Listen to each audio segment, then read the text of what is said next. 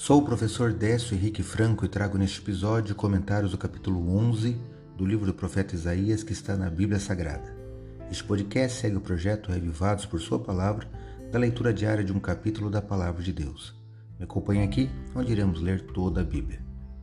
O profeta Isaías, descendente da linhagem real, foi chamado na sua juventude para o ofício de profeta e seu ministério durou por pelo menos 60 anos.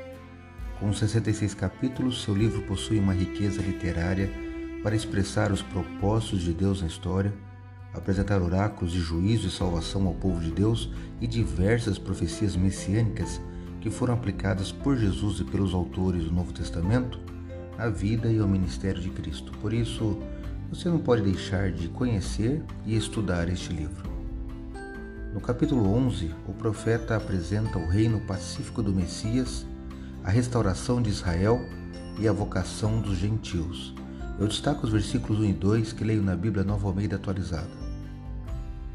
Do tronco de Jessé sairá um rebento, e das suas raízes brotará um renovo.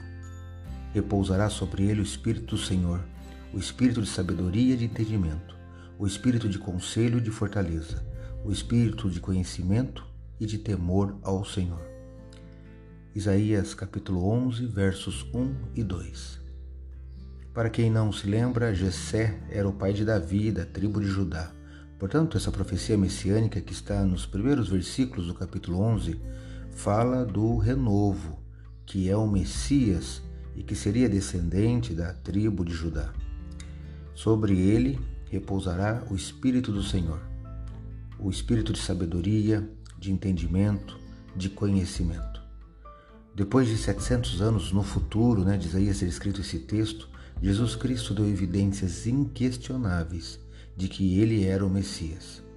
Ao ler o capítulo, reflita em todas as características esperadas do Messias. Acredito, como disse o salmista, que a palavra de Deus é uma lâmpada que ilumina nossos passos e luz que clareia nosso caminho. Portanto, leia hoje em sua Bíblia Isaías capítulo 11.